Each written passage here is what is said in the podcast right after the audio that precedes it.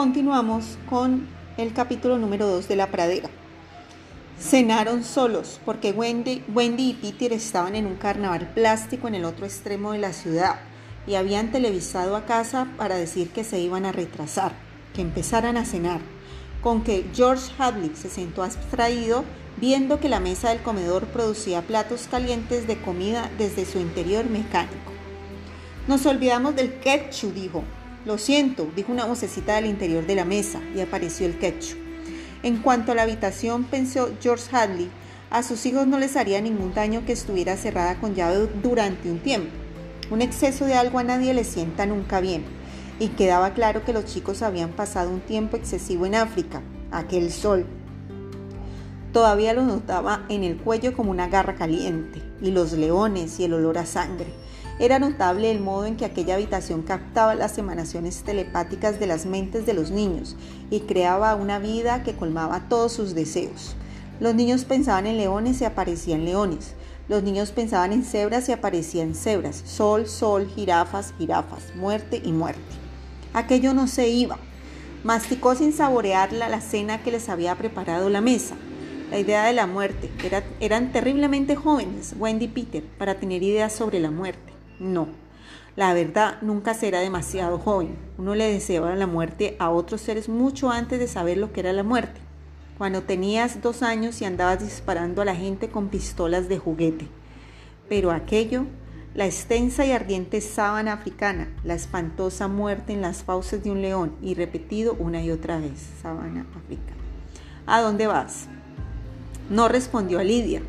Preocupado, dejó que las luces se fueran encendiendo delante de él y apagando a sus espaldas, según caminaba hasta la puerta del cuarto de jugar de los niños. Pegó la oreja y escuchó, a lo lejos, rugidos de un león. Hizo girar la llave y abrió la puerta. Justo antes de entrar oyó un chillido lejano y luego otro rugido de los leones, que se apagó rápidamente. Entró en África, ¿Cuántas veces había abierto aquella puerta durante el último año encontrándose en el País de las Maravillas, con Alicia y la tortuga artificial, o con Aladino y su lámpara maravillosa, o con Jack Cabeza de Calabaza del País de Oz, o el Doctor Dolothy, o con la vaca saltando una luna de aspecto muy real. Todas las deliciosas manifestaciones de un mundo simulado. Había visto muy a menudo a Pegasos volando por el cielo del techo, o cataratas de fuegos artificiales auténticos, un oído u oído voces de ángeles cantar, pero ahora aquella ardiente África, aquel horno con la muerte en su calor. Puede que Lidia tuviera razón, a lo mejor necesitaban unas pequeñas vacaciones, alejarse de la fantasía que se había vuelto excesivamente real para unos niños de 10 años. Estaba muy bien ejercitarla propiamente con la gimnasia de la fantasía, pero cuando la mente de un niño establece un modelo, ahora le parecía que a lo lejos, durante el mes anterior, había oído rugidos de leones y sentido su fuerte olor, que llegaba incluso hasta la puerta de su estudio, pero al estar ocupado no había prestado atención. George Hadley se mantenía quieto y solo en el mar de hierba africana. Los leones alzaron la vista de su alimento observándolo. El único defecto de la ilusión era la puerta abierta por la que podía ver a su mujer al fondo, pasado el vestíbulo, a oscuras, como, cuadro enmarcado, cenando distraídamente. Largo les dijo a los leones, no se fueron. Conocía exactamente el funcionamiento de la habitación, emitía sus pensamientos y aparecía lo que pensabas. Que aparezca Ladino y su lámpara maravillosa, dijo chasqueando los dedos. La sábana, la sabana siguió. Los leones siguieron allí. Venga, habitación, que aparezca Ladino, repitió. No pasó nada. Los leones refunfuñaron dentro de sus pieles recocidas. Aladino volvió al comedor. Esa estúpida habitación está averiada, dijo. No quiere funcionar. ¿O, ¿O qué? ¿O no puede funcionar? dijo Lidia porque los niños han pensado en África y leones y muerte tantos días que la habitación es víctima de la rutina. Podría ser. O que Peter la haya conectado para que siga siempre así. ¿Conectado? Puede que haya manipulado la maquinaria, tocado algo. Peter no conoce la maquinaria. Es un chico listo para sus 10 años. Su coeficiente de inteligencia es... Mm, a pesar de eso, hola mamá, hola papá, llegan. Los niños habían vuelto. Wendy y Peter entraron por la puerta principal con las mejillas como caramelos de menta y los ojos como brillantes piedras de ágata azul. Sus monos de salto despedían un olor a ozono después de su viaje en helicóptero. Llegan justo a tiempo de cenar, dijeron los padres. Nos hemos atiborrado de helado de fresa y de perritos calientes, dijeron los niños, cogidos de la mano, pero nos sentaremos un rato y miraremos. Si vamos a hablar de vuestro cuarto de jugar, dijo George Halley. Ambos hermanos parpadearon y luego se miraron uno al otro. ¿El cuarto de jugar? De lo de África y todo lo demás, dijo el padre con una falsa jovialidad. No te entiendo, dijo Peter. Mamá y yo hemos estado viajando por África, Tom Swift y su león eléctrico, explicó George Halley. En el cuarto no hay nada de África, dijo sencillamente Peter. Oh, vamos, Peter, lo sabemos perfectamente. No me acuerdo de nada de África, le comentó Peter a Wendy. ¿Y tú? No. Vayan corriendo a ver y vuelvan a contarnos. La niña obedeció. Wendy vuelve aquí, dijo George Halley, pero la niña ya se había ido. Las luces de la casa la siguieron como una bandada de luciérnagas. Demasiado tarde, George Halley se dio cuenta de que había olvidado cerrar con llave la puerta después de su última inspección. Wendy miraba Wendy mirará y vendrá a contarnos, dijo Peter. Ella no, ella no me tiene que contar nada, yo mismo lo he visto. Estoy seguro de que te has equivocado, padre. No me he equivocado, Peter. Vamos. Pero Wendy volvía ya. No es África, dijo sin aliento. Ya lo veremos, comentó George Hadley.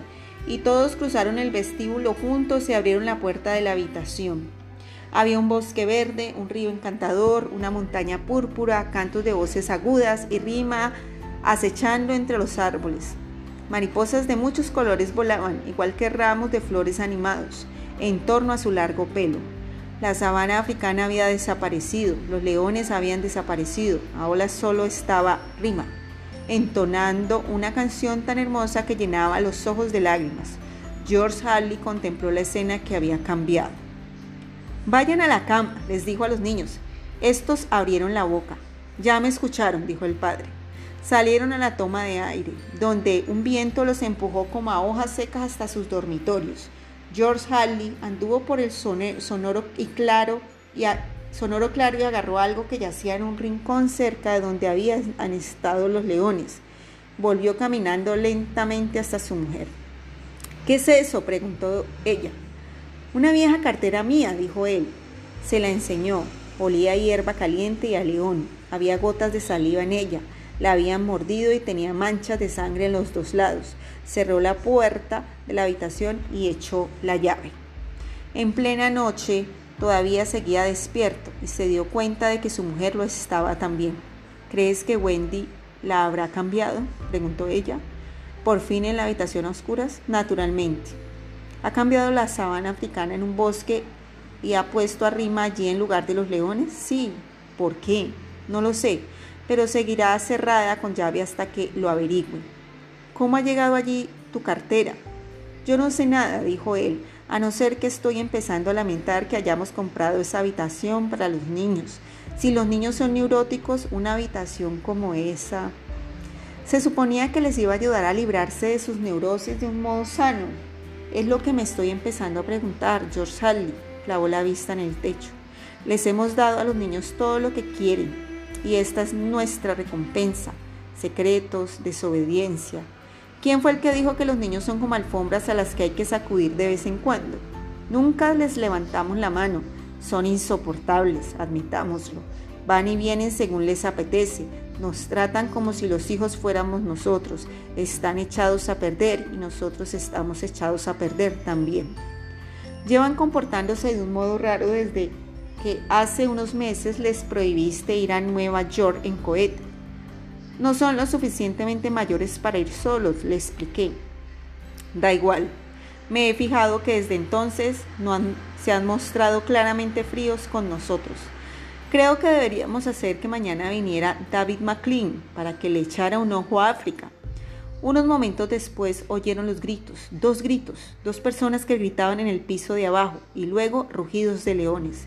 Wendy y Peter no están en sus dormitorios, dijo su mujer. Siguió tumbado en la cama con el corazón latiéndole con fuerza. No, dijo él, han entrado en el cuarto de jugar. Esos gritos suenan a conocidos, ¿de verdad? Ah, sí, muchísimo. Y aunque sus camas se esforzaron a fondo, los dos adultos no consiguieron sumirse en el sueño durante otra hora más. Un olor a felino llenaba el aire nocturno.